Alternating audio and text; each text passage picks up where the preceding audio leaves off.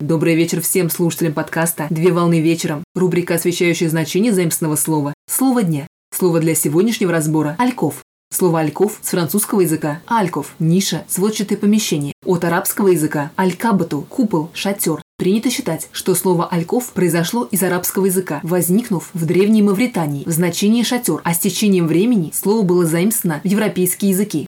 Альков – это углубление для кровати в стене комнаты или другом помещении. Альков представляет собой нишу в комнате, которая отделена от основной площади комнаты аркой, занавесом или колоннами, а главным предназначением алькова является размещение в пространстве дивана или кровати. Альков преимущественно служит спальней, а также может являться местом расположения внутриквартирной лестницы или может быть местом для бесед в парадном зале. Первоначально слово «альков» обозначало отделенную балдахином кровать или любое спальное помещение, а в настоящее время слово служит для обозначения относительно небольших боковых комнат в помещении, куда свет попадает исключительно из других комнат через стеклянные двери или окна.